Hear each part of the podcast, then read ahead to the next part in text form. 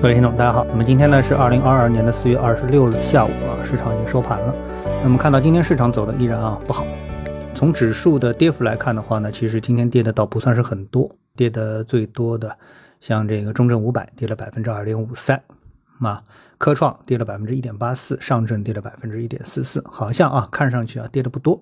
像这个上证五零只跌了百分之零点零九啊，那么。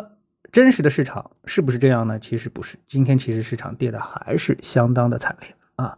呃，我们去看上证指数的黄白线的话呢，你就可以看到非权重指数啊，今天的跌幅是超过百分之三啊，最大跌幅是接近百分之三点六啊，所以这个真实跌幅非常大。上涨家数和下跌家数之比呢，我们来看上海啊，上涨了三百四十九家，下跌了一千七百四十家啊。那么大家也知道，这个现在。深圳市场的股票数量是要超过上海股票市场的，所以呢，呃，显然啊，两个市场加在一起，那么有超过三千家的股票啊，起码三千家的股票，那么是下跌的啊，所以呢，今天市场整体表现应该说还是相当的跌幅惨烈啊。那么如果看板块的话呢，我们就可以看到啊，上涨的板块一共呢也只有八个。啊，也谈不上里面有什么特别的逻辑啊，什么芬太尼啊、毛发治疗啊、肝炎概念啊，为什么会出现一个肝炎概念呢？因为呢，在呃，日本发现一个小孩他得了一个莫名其妙的肝炎啊，引起了肝衰竭啊，但是呢，没有找到特别原因，所以呢，因为现在大家啊都有点恐慌，或者说新闻啊会把一些事件放大啊，迅速的一传，哎，是不是又来了一个特别可怕的传染病？那因为大家知道肝炎是一种很大情况下是属于传染性质的一个疾病啊，甲肝啊、乙肝啊、丙肝啊这样的一个一个概念啊。好，我们再来看下跌的板块啊。下跌的板块呢，超过百分之五下跌的这个板块将近有三十家啊。那么跌幅居前的呢，其实相当部分都是近期市场觉得还有戏的板块啊，就是有希望的板块，比如像是煤炭啊、转基因啊、呃、服装纺织啊。那么这些板块其实都能找到上涨的理由，对吧？那么我们之前也都说过了，比如说能源短缺，那比如说可能是不是会出现粮食危机？这个呢，可能因为通胀的原因，也可能因为俄乌战争的原因啊。总之，我们能找到这些理由。然后呢，像纺织服装板块呢，啊，我们能找到，比如说人民币贬值啊这样的一个预期，或者贬值正在进行中，所以呢，利好出口板块啊。这些其实理由呢，应该说都是成立的，而且都是相当强劲的啊，强烈的这个理由。啊，但是结果我们看到，在今天的市场当中啊，又都歇菜了。因为所有这些板块，它们归结到一起的上涨的原因，最后发现啊，都及不上一个原因的重要性，那就是疫情。啊，那么这两天最重要的疫情的焦点啊，不是上海，而是北京啊，就是北京接下来会怎么样？不知道有多少人知道啊？现在其实台湾的疫情啊，已经相当严重了。那台湾昨天呢是五千一百个。呃，感染今天呢已经到了六千三百多了吧？啊，每天呢都以一千多的数字在增长。那么按照上海的规律，或者按照其他地区的一个规律啊，基本上这个数字如果是过百、过三位数，后面基本上就很难控制了。啊，过了千了，基本上就别动，别别想了啊。也就是说，我们看到啊，基本上就是想着怎么样让这个感染的速率啊，能够把它给尽量的熨平一点啊。比如说像香港，香港就没熨平啊，直接就飙升了，从这个几百可能就直接就上了几十万、十几万了啊。就这样，这个是没熨平啊。上海现在熨的很平啊，每天都是接近两万、两万、两万。那今天呢，到了两万以下了。但是这个数字其实它还是在一个相当大的一个数量级。你想，每天两万，每天两万，对吧？所以呢，这个疫情其实还是一个非常关键啊的一个时点。那么。我们现在看到啊，如果说我们关注北京的话啊，聚焦北京的话，那么现在呢，关于北京的段子啊，已经是很多了。比如说这个超市怎么样啊，商场怎么样啊，啊，大家这个这个怎么样，那个怎么样，已经很多了。那这里呢，我就不复制粘贴了。那么我们从金融和经济的角度来看呢，北京是不是会分成啊？这其实是一个非常标志性的节点啊，大家都在关注。因为如果分成，那就代表了我们选择彻底放弃经济，不惜一切代价的去狙击奥密克戎。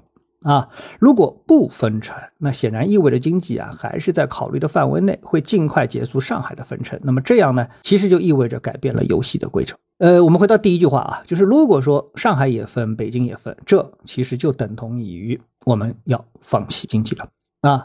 呃，基本上是可以这么来理解。也正是因为这样的一个预期，所以啊，我们的 A 股可以说怕的要死啊，这个天天往下躺。啊，这个躺了一层又一层，已经躺到了两千八百多点了啊。他恐慌什么？他就是恐慌，就是因为股市是什么？股市就是上市公司啊。那么上市公司是什么？上市公司就是生产，是经济，是业绩，是每股收益。如果说厂都停了，那么它的业绩从何而来呢？它的股价又靠什么来支撑了？啊，我们说再好的一家公司，比如说茅台啊，它从现在开始一瓶酒都不卖，那你持有它的理由是什么？你无非就想着它明年会卖，对吧？但是你不可否认的是，今年它的业绩肯定是负的啊，因为它的厂要维持，它的人工要维持啊，它不可能今天就关门止损，对不对？